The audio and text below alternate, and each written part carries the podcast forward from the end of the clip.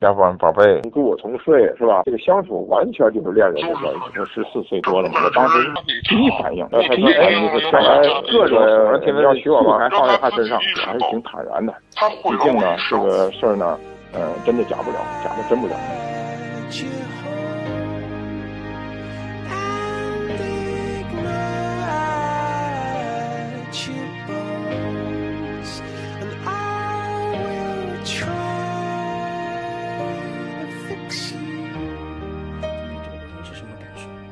听到这个录音之后，我觉得鲍玉明做好了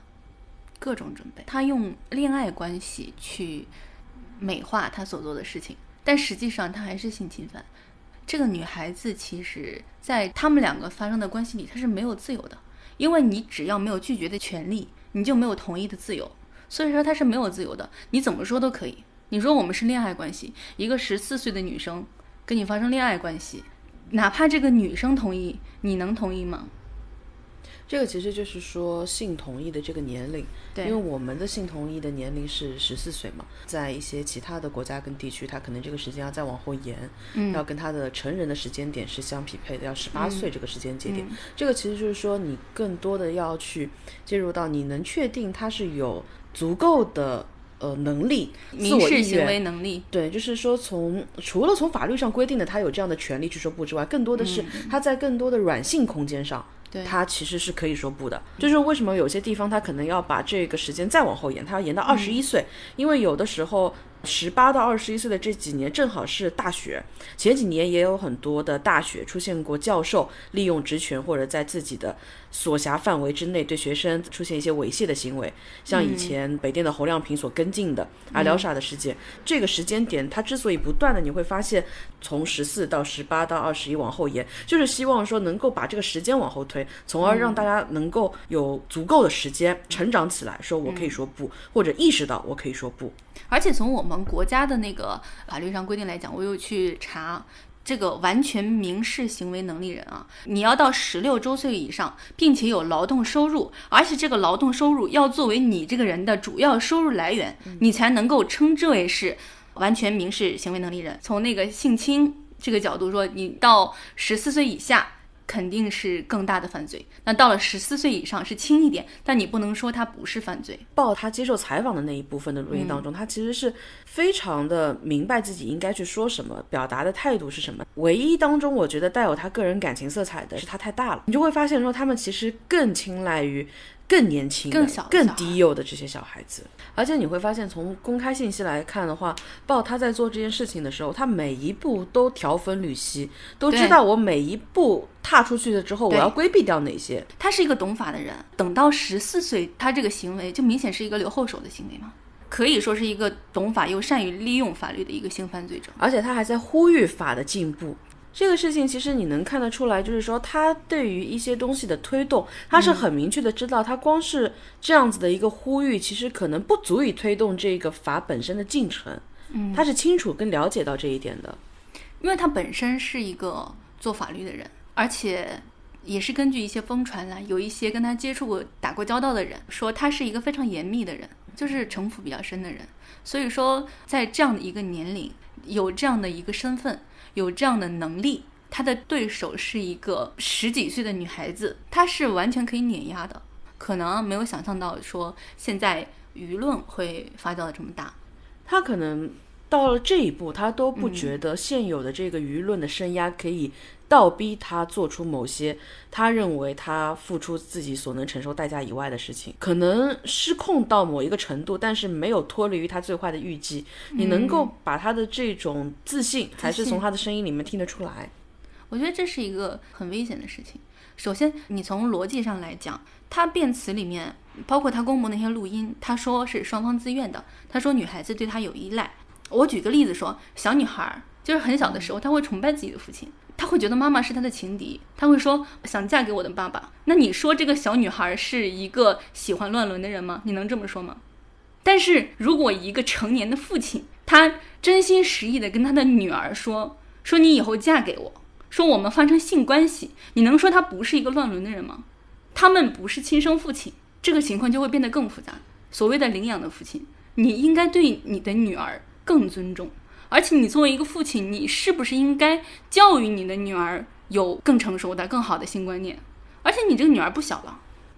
我觉得就是豹在做这个事情的过程当中，他其实本身没有把自己定位于一个父亲，他更多的是在物色一个可以去达成某些性行为或者是性幻想的对象。哪怕是用最善意的这样的一个预计，他可能需要培养的也是一个类似于像更玩手版的太太学堂那样的一个角色。这个事情，他到我们公众所知晓的这一步，他其实已经走过漫长的一条路了。但事实上，就是这么一路走过来，竟然都没有任何一方的机构的公权力的力量可以去扭转它。而且我好像没有看到有妇联介入的新闻，有吗？是，没有吧？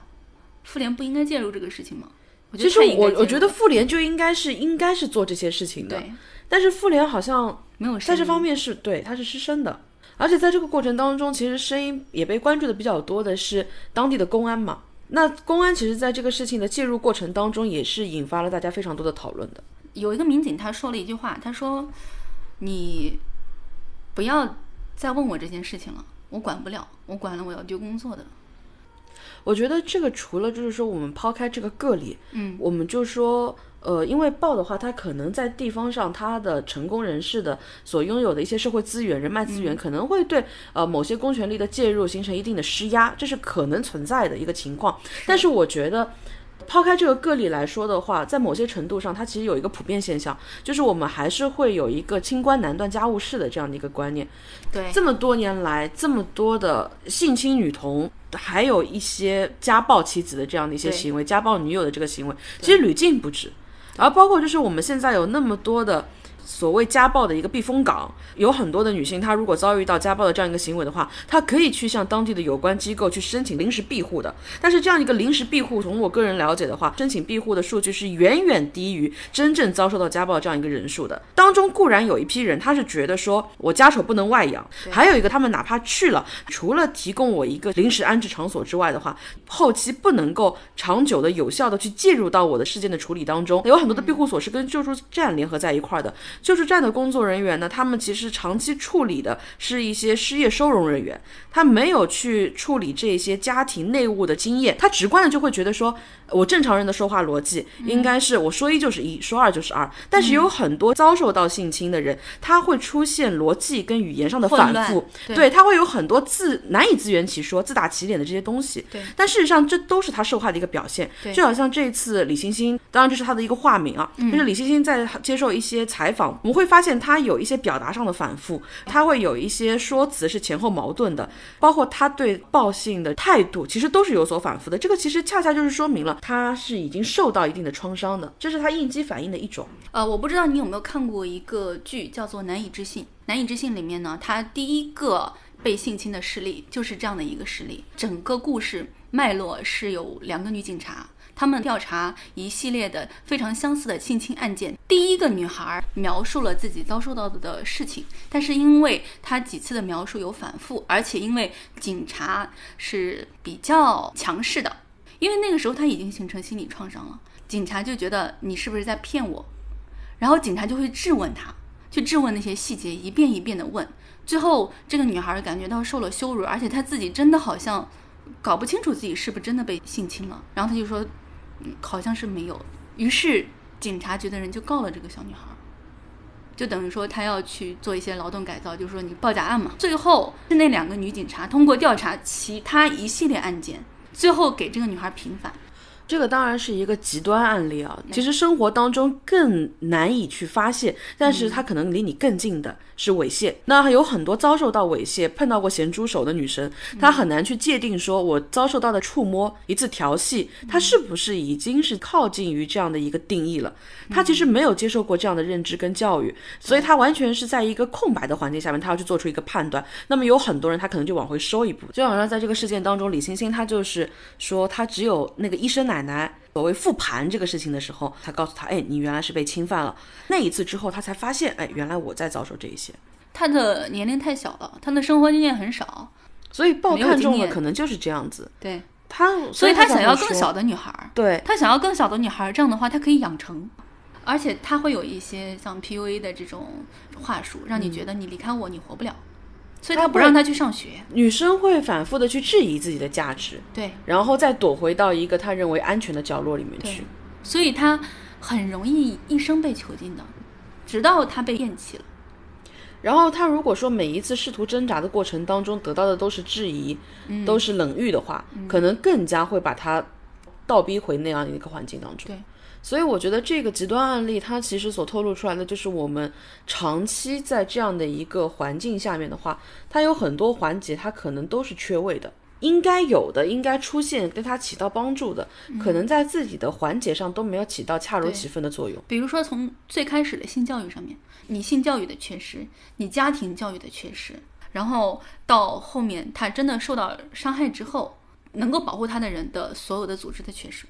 就是在这个事情发酵之后，其实网上有一句被大家一直在转发的话嘛，就是报的这个事情的话，它要么就成为一个警示，它要么就会成为一个指南，因为它其实可复制、可操作性很强。包括他最初在网上发帖，到他发帖物色的对象，到他怎么样去圈养他。看中的这个猎物，到他怎么样去控制这个猎物不失控，以及在舆论发酵之后，他怎么样尽量去缩小别人对他的围剿，他每一步他都是沙盘推演过的。所以，如果说他的这个例子没有能够成为足够引起警示、敲响警钟的话，那么也许会有更多的人会发现，原来有这么一条路子可以走。他有儿童 AV 这个东西，这个东西是我觉得星星他说的话是可信任的一个非常强有力的例证。我们回想一下，我们十几岁，我们别说儿童 AV，可能 AV 是什么我们都不知道。而且你现在对于我一个成年人来说，你让我现在去找一部儿童 AV，我根本就没有渠道能够找到。如果说这个东西不是一个成年男人拿给他看的，那么是谁拿给他看的？就是他的认知里其实应该是没有这个东西的。对，这种东西我觉得是是一个很细节的东西，越细节的东西越难以证伪，越能够证实这个事件的真实性。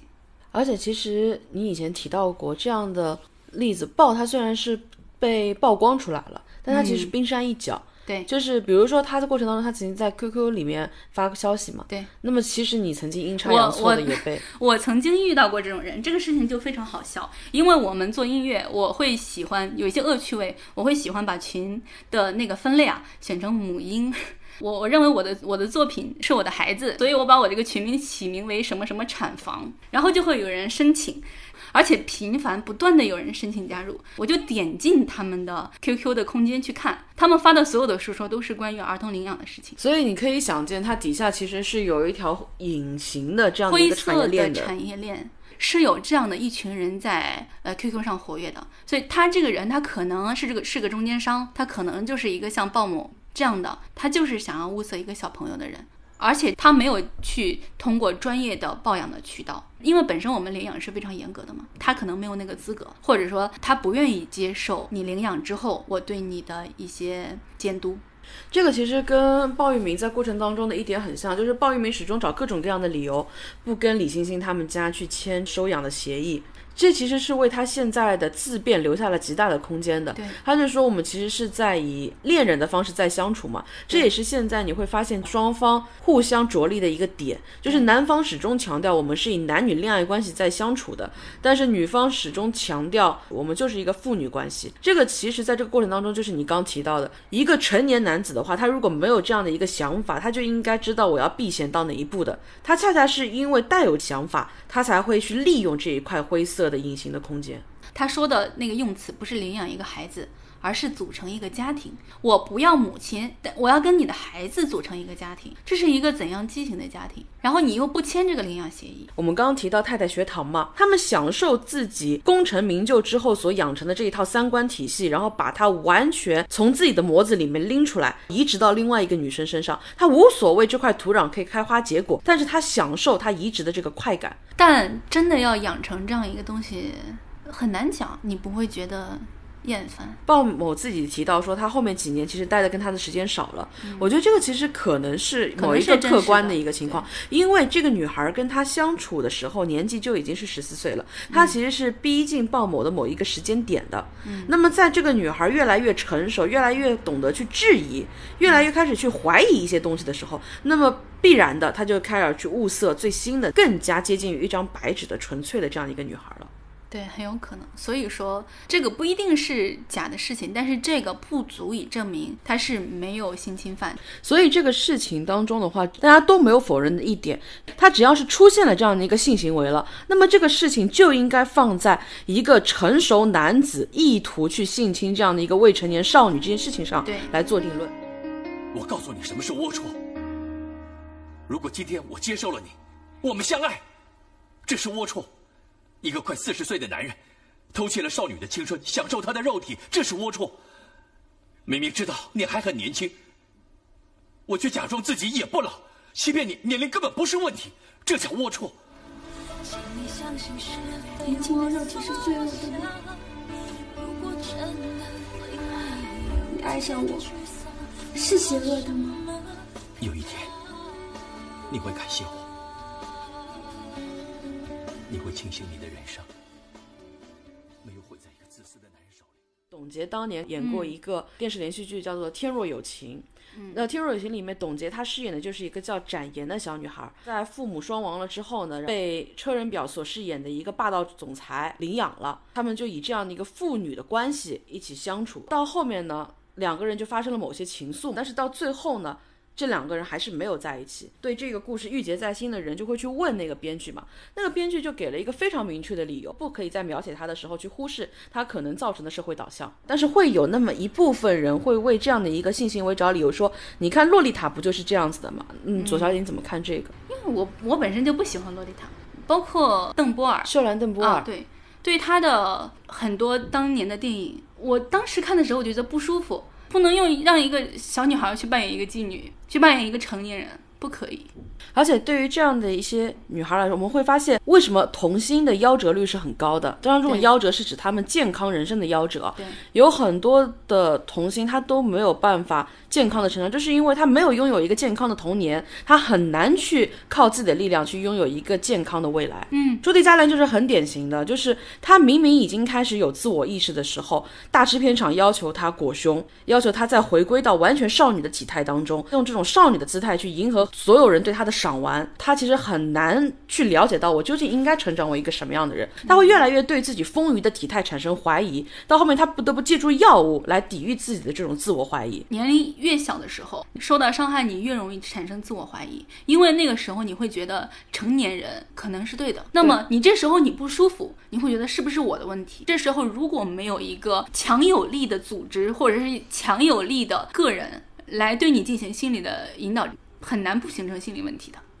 还有一个很典型的例子就是 Michael Jackson，也是童星的时候就已经是大放光芒的一个人。他在自己功成名就之后，是给自己造了一个 Neverland，他是要用这样的一个方式来弥补自己的这样的一个童年缺失。对，然后。他其实，在后期遭受了非常多的性指控。他有一个继子，就是这样指控他说，他曾经对自己出现过这样的一个性行为。过程当中，当然最后过了那么久，终于证明 Michael Jackson 是被诬告的。但是你也可以发现说，因为他以前遭受过的这种不健康的成长经历，以至于后面生发出这一系列的这样的一个悲剧。就是好像我要二次折磨你。就是我们刚刚讲的，他没有经历过一个正常健康的童年，而在他需要被介入的时候，对，没有被介入，以至于他一辈子都是一个孩子。他最终长大了，他也是一个成功的天才般的孩子。波吉小斯就讲了一句很有名的话，他说：“我带着仰望走进他，我希望我得到的是一个丈夫，但是我得到的是一个孩子。”然后在一次采访当中，就是奥普拉走进他的 Neverland 的时候，在全程过程当中，一直是 Michael Jackson 一个人跟他带着他去看他的每一处庄园里面的那些孩童般的那种梦幻般的景象，直到最后最后采访的最后，奥普拉说：“我们把镜头稍微往外移一点，你会看到伊丽莎白泰勒坐在那个镜头后面。”然后奥普拉说：“其实今天所有的这个拍摄，泰勒都陪着。”奥普拉就说：“为什么你在这边要看着他？”你那么强势的一个女的，泰勒就说：“因为我知道她是一个孩子，我怕她再受到伤害。”我把左小姐说哭了，拿来我的小树墩。所以其实我们为什么会说，哪怕李星星她的证词是有反复的，她的言辞是闪烁的，哪怕她过程当中存在一些夸饰的成分，但是只要确准了鲍玉明对她曾经实施过性行为，那么李星星这个案子就是需要大家去正视她，然后需要她成为一个警示的，不然就是我们刚刚说的，他会成为一个新的指南。如果说做出这样一个行为的人，他都没有。付出任何的代价，那么他所起到的导向作用是模范领袖作用了。对，而且我觉得对这些群体，他们很容易形成一个自己的小圈子。嗯，他们隐居在一个地方，他们不会在公开平台去发布，但是他们会在一个小范围的封闭的圈子里面去疯狂的分享。是我们不关注这个事件的话，他们也在关注这个事件。对，如果我们放弃关注这个事件，那他们得到的就是一个完美犯罪。包括我们之前说过的儿童 AV 这个事情。我相信它的传播渠道也更像是我所说的那种小圈子。嗯，之前许豪杰不就是吗？他在那个时候他还没有足够的这个意识，说我不能在微博去发布这些东西。但是有了许豪杰这个例子之后，我相信更多其他的许豪杰会更隐秘的去共赏一些东西。对，这样我们就看不到了，他只是一个掉到坑里的人，其他的人就填上这个坑了。就我们说，宁在一丝进，不在一丝退，宁往勿纵。所以这个态度的话，其实是对应到在这个事件当中，大家对于一些媒体的态度的。其实我刚关注到这个事情的时候，对于引爆这个事件的南风窗的整个行文，会觉得有一些。并不舒服，因为它当中用了非常多知音体的情境式的描摹的方式，它更像一个知音故事。但是你发现，往往是这样的故事，它可以极快的去撩拨大众的情绪。最典型的就是当年南方周末的那个乳母案，它其实就是用这样的一个极端场景，一瞬间的去点燃了所有人关注这样的一个事件的点。对应的就是遭受到这一次极大质疑的财新的那一篇讲鲍玉明这方面声音的这样一篇文章。你可以去猜到财新为什么要去写这样的一篇文章。因为他们会认为说，一个健康的社会肯定不能只有一种声音。